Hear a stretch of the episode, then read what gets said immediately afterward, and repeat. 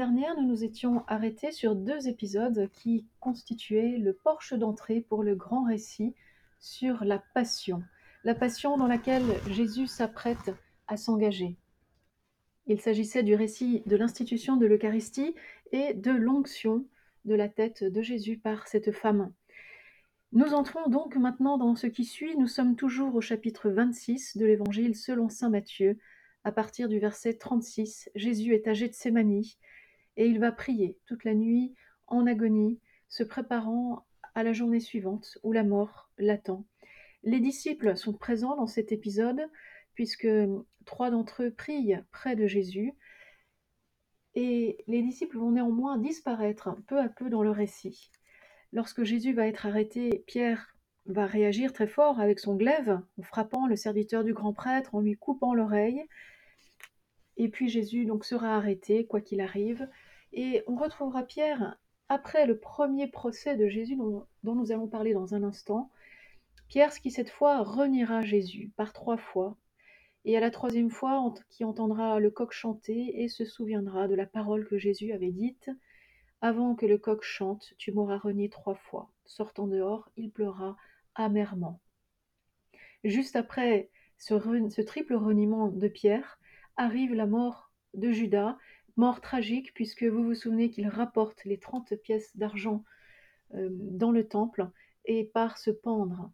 De fait, ces trente pièces d'argent, ce, coup euh, représente euh, à l'achat un esclave au premier siècle. Jésus a donc été livré par Judas pour le prix d'un esclave. Et bien sûr, ces 30 pièces d'argent contrastent énormément avec les 300 deniers dépensés au chapitre précédent par cette femme pour du nard et pour oindre la tête de celui qu'elle a reconnu comme étant le roi Messie. Et après cela, eh bien, les disciples disparaissent.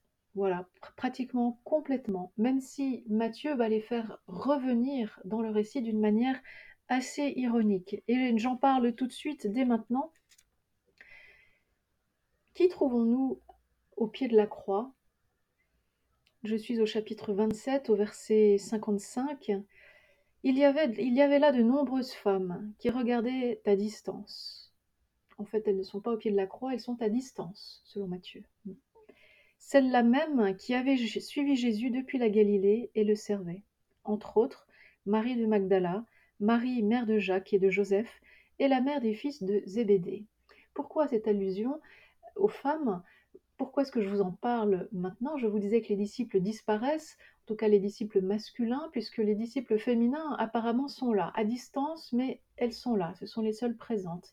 Et je disais tout à l'heure que, ironiquement, Matthieu fait revenir les disciples parce qu'il est question de la mère des fils de, Zébédée.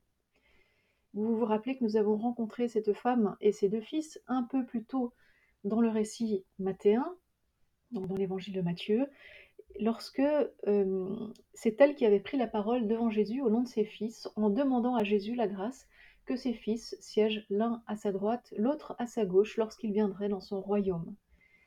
Et vous vous souvenez de la réponse de Jésus Pouvez-vous boire la coupe que je vais boire?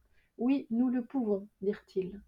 Pourtant, le jour où le contenu de la coupe a été versé, n'est-ce pas, qui est ce qui est aujourd'hui, qui est ce moment de la passion que nous sommes en train de, travailler, eh bien, les fils de Zébédée brillent par leur absence.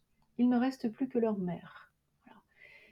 Et par contre, qui sont ceux qui siègent à sa droite et à sa gauche? Vous voyez, de manière très ironique, on nous dit, donc chapitre 27, verset 38, Alors sont crucifiés avec lui deux brigands, l'un à droite, l'autre à gauche.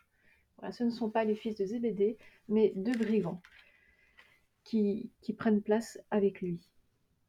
Alors revenons maintenant au premier procès, à la, à la, fin du chapitre 26. Le premier procès se fait devant le Sanhédrin, c'est-à-dire devant l'autorité religieuse juive du temps. On emmène Jésus chez Caïphe le grand prêtre et on réunit tous les scribes et les anciens. On amène euh, de faux témoins qui se présentent en grand nombre. Et puis, vous voyez, cette présence des faux témoins est, importante parce qu'elle nous dit, que ce procès finalement euh, est un montage.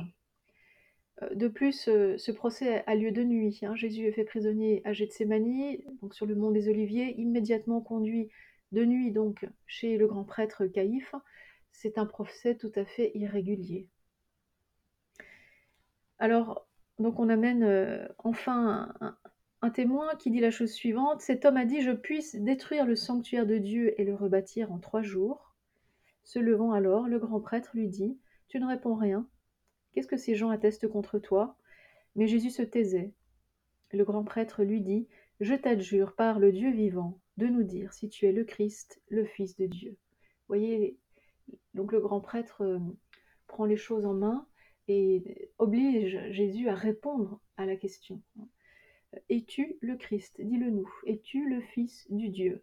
Le Fils de Dieu Ce sont donc des titres christologiques, des titres religieux, hein, qui ont un, profond sens euh, messianique, bien sûr, puisque le Christ, c'est le Messie. Es-tu le Christ, celui que nous attendons, hein, comme peuple juif? Et la réponse de Jésus, tu l'as dit, tu l'as dit. C'est la première fois que Jésus reconnaît, accepte ouvertement, expressément le titre de Messie. Avant, rappelez-vous, Jésus toujours euh, évitait euh, la question, évitait de, prendre position sur, sur cela, euh, même imposait le silence messianique, le fameux silence messianique, n'allez dire à personne ce que vous avez vu. Et ici, pour la première fois, Jésus, parce qu'on est au moment de la passion, hein, on est à la fin, euh, Jésus peut le dire ouvertement, tu l'as dit. Et il complète, D'ailleurs, je vous le déclare, dorénavant, vous verrez le Fils de l'homme siégeant à droite de la puissance et venant sur les nuées du ciel. Ici, Jésus, que fait-il? Il cite à nouveau le prophète Daniel, que nous avions abondamment rencontré au chapitre 24. Le prophète Daniel, avec cette vision, cette prophétie, voilà, vous verrez le Fils de l'homme siégeant à la droite de la puissance, c'est-à-dire euh, siégeant à la droite de Dieu, hmm, venant sur les nuées du ciel. Les nuées du ciel, il n'y a que Dieu qui vient sur les nuées du ciel. Une manière de dire la divinité de Jésus. Jésus se présente comme le Fils de l'homme divinisé selon le prophète Daniel. Cela est très fort et extrêmement, extrêmement expressif et, et significatif pour, euh, pour les Juifs et en particulier pour le grand prêtre. Hein. La réaction du grand prêtre ne se fait pas attendre immédiatement. Que fait-il? Il déchire ses vêtements en disant Il a blasphémé. Qu'avons-nous encore besoin de témoins Là vous venez d'entendre le blasphème. Qu'en pensez-vous? Alors les autres répondirent Il est passible de mort. Ce geste du vêtement déchiré, du manteau déchiré, c'est un geste de deuil. C'est un geste très connu, très courant dans l'Ancien Testament. Lorsqu'il y a un péché grave qui a été commis, ici un blasphème, en signe de deuil, en signe de pénitence pour le péché commis, eh bien on, déchire ses propres vêtements. Donc ici, c'est vraiment, vous voyez, c'est cette incompréhension totale du grand prêtre qui est pointée par l'évangéliste Matthieu. Les autorités les plus hautes du peuple d'Israël n'ont pas euh, reconnu le, la, messianité de Jésus. Nous sommes au comble du, du refus euh, de Jésus Messie par son propre peuple. Prend place ensuite le deuxième procès lorsque Jésus est conduit devant Pilate. Pourquoi est-il conduit devant Pilate? Parce que à cette époque, eh bien, ce n'est pas un des fils d'Hérode qui règne sur la Judée et sur la Samarie, mais c'est bien un préfet romain. En effet, le fils d'Hérode qui régnait à l'époque sur la région a été destitué par Rome et remplacé par un romain du fait de sa mauvaise gouvernance. Donc nous savons que c'est Ponce Pilate qui euh, règne, qui, du moins qui est chargé d'exercer la justice sur cette région. On amène Jésus devant Pilate parce que le Sanhédrin lui-même n'a pas le pouvoir de mettre à mort quelqu'un. Pour, des charges si graves, il faut se rendre devant le préfet romain. Donc on amène euh, Jésus. Maintenant, la manière dont Pilate va interroger Jésus est très intéressante et, absolument différente de la manière dont le grand prêtre avait interrogé Jésus. Je suis donc au chapitre 27, au verset 11.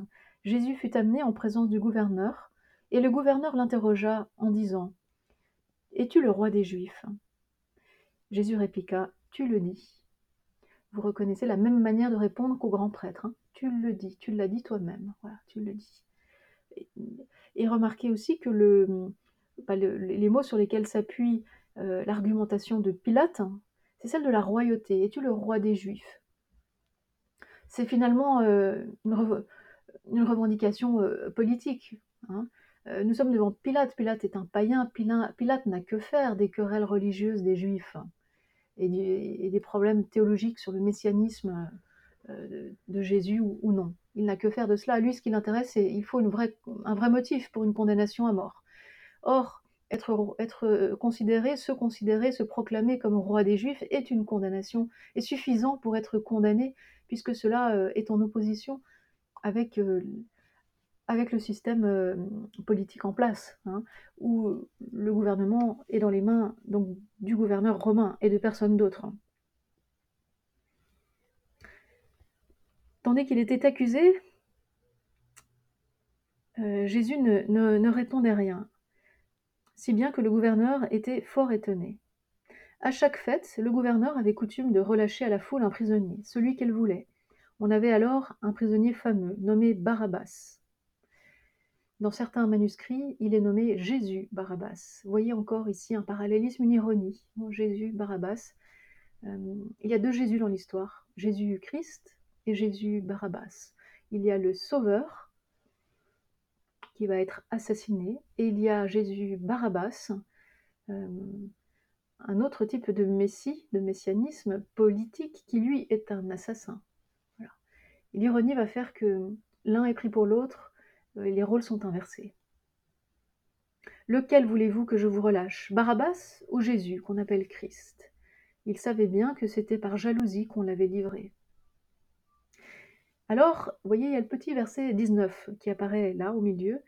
Tandis que le gouverneur siégeait au tribunal, sa femme lui fit dire Ne te mêle point de l'affaire de ce juste, car aujourd'hui j'ai été très affectée dans un songe à cause de lui.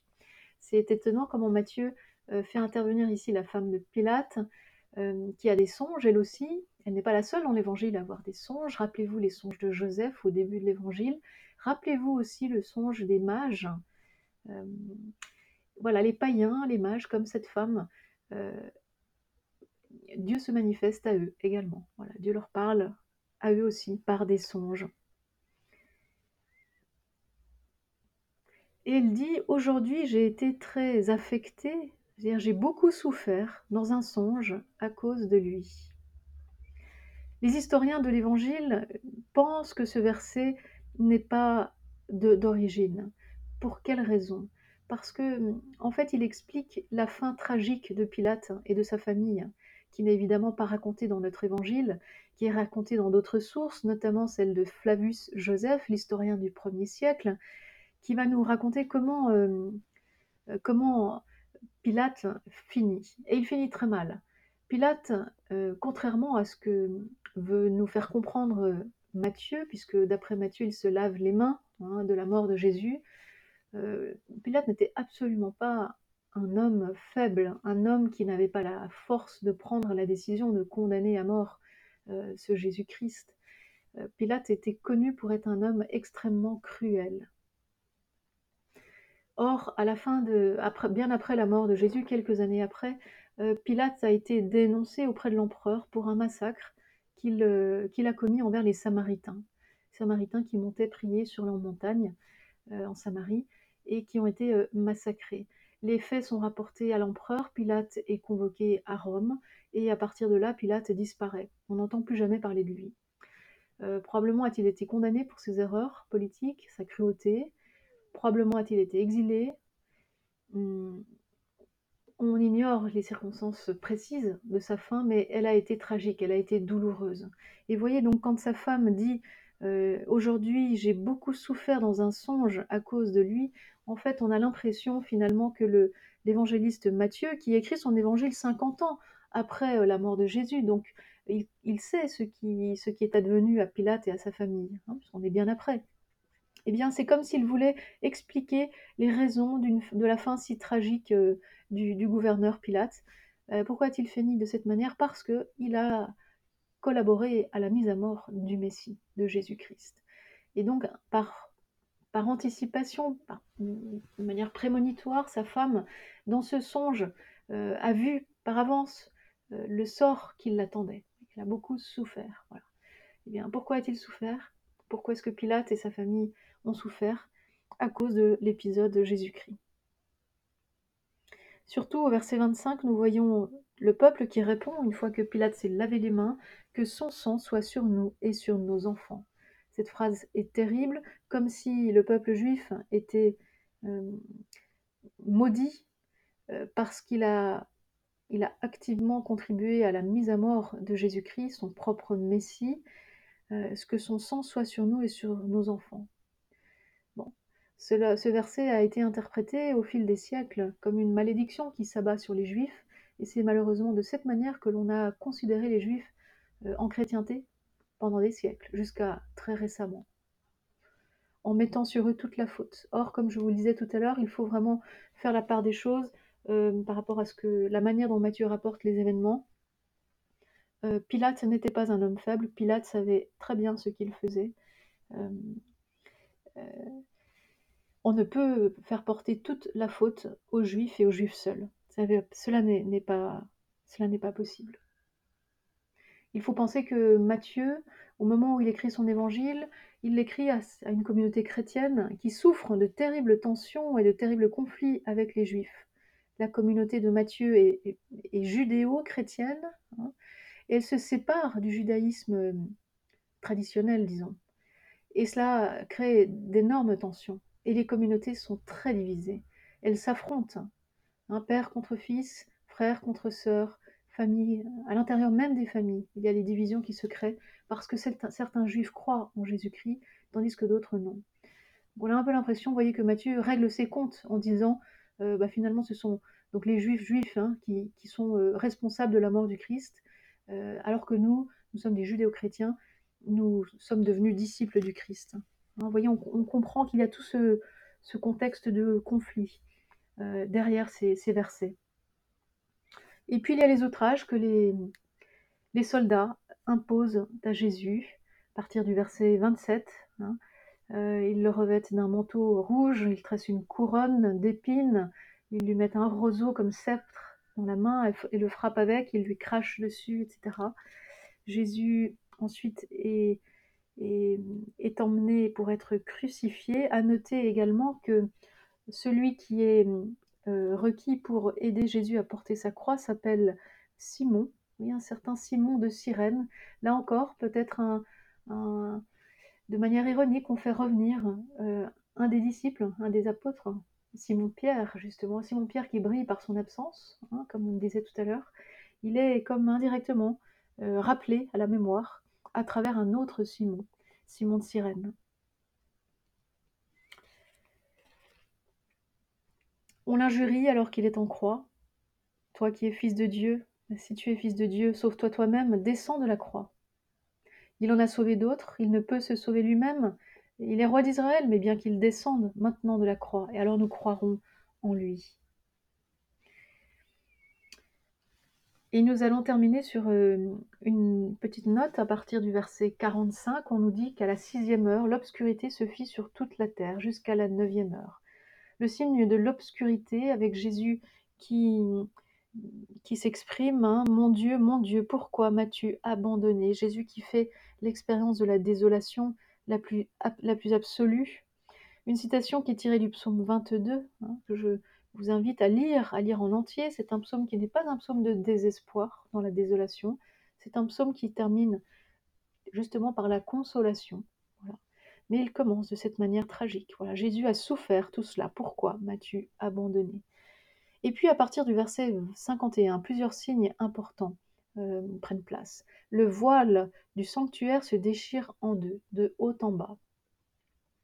Le voile du sanctuaire, c'est ce fameux rideau qui sépare le Saint des Saints dans lequel se trouvait anciennement, hein, à l'époque des rois, euh, l'arche de l'Alliance, c'est-à-dire euh, ce qui symbolise la présence matérielle de Dieu dans le temple, hein, l'arche d'alliance, euh, et, qui, du coup était protégée, invisible, hein, empêchée d'être vue par, le public, et par les prêtres eux-mêmes, puisque seul le grand prêtre pouvait pénétrer dans le Saint des Saints une fois par année pour y prononcer le fameux nom divin, le tétragramme Yahvé. Donc c'est ce rideau qui se déchire, une manière de dire que désormais le lieu où Dieu se tient est ouvert à tous. Il n'est pas réservé aux grands prêtres, il est ouvert à tous. Euh, une manière de dire aussi qu'un ordre nouveau commence. On pourrait dire beaucoup de choses sur ce, voile du sanctuaire qui est déchiré en deux. D'autres signes euh, l'accompagnent, la terre tremble, les rochers se fendent, les tombeaux s'ouvrent, et de nombreux corps de saints défunts ressuscitèrent. Ils sortirent des tombeaux après sa résurrection, entrèrent dans la ville sainte et se firent voir à bien des gens. Tous ces signes, euh, terre qui tremble, euh, rochers qui se fendent, les tombeaux qui s'ouvrent, cela doit probablement vous rappeler le chapitre 24 de l'Évangile, ce discours apocalyptique où toutes les forces du cosmos sont convoquées pour dire quoi? Pour dire que les jours de la fin, le jour de Dieu, le jour du Seigneur est arrivé. C'est maintenant. Au moment de la mort du Christ, c'est ici que le jour du Seigneur s'accomplit. Quant au centurion et aux hommes qui avec lui gardaient Jésus à la, vue du séisme et de ce qui se passait furent saisis d'une grande frayeur et dirent Vraiment, celui-ci était fils de Dieu. Nous allons nous arrêter sur cette proclamation de foi euh, du centurion et de ses soldats, une, profession de foi qui n'est pas totale, totalement chrétienne, bien sûr, puisque ce sont des païens. Hein, ce ne sont pas des juifs qui connaissaient les prophéties et qui savaient que le Messie allait venir, etc.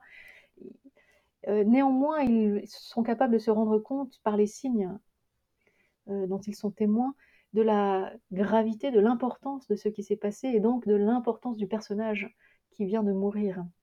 Celui-là était fils de Dieu. Maintenant, fils de Dieu, c'est une expression, c'est un titre employé également par les païens, ça n'est pas un titre spécialement juif, et on appelait fils de Dieu euh, toutes sortes de personnages très importants, à commencer par l'empereur par exemple.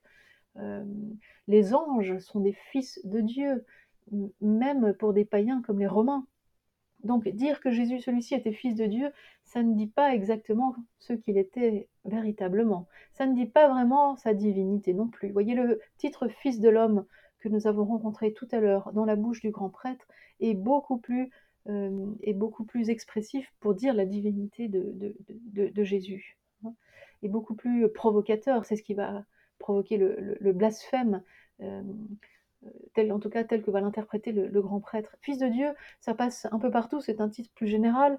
Euh, maintenant, la question sur laquelle nous allons rester ici et qu'il nous faudra résoudre dans le dernier chapitre de l'Évangile, le chapitre 28, dans le dernier épisode euh, à venir, c'est comment les païens, comment ce centurion et ses soldats vont être en mesure de professer une foi, une profession de foi complète, une profession de foi chrétienne, euh, comment vont-ils être capables de reconnaître que cet homme-là n'est pas juste un fils de Dieu, mais qu'il est le fils de Dieu et, mm, qu'il est leur sauveur à eux aussi, hein, qu'il est non pas seulement le Messie des Juifs, mais comment faire pour que les païens reconnaissent euh, mm, la, vocation de sauveur de Jésus. Eh bien, cela nous sera enfin euh, cela nous sera permis de le comprendre enfin au chapitre 28, donc dans le prochain épisode.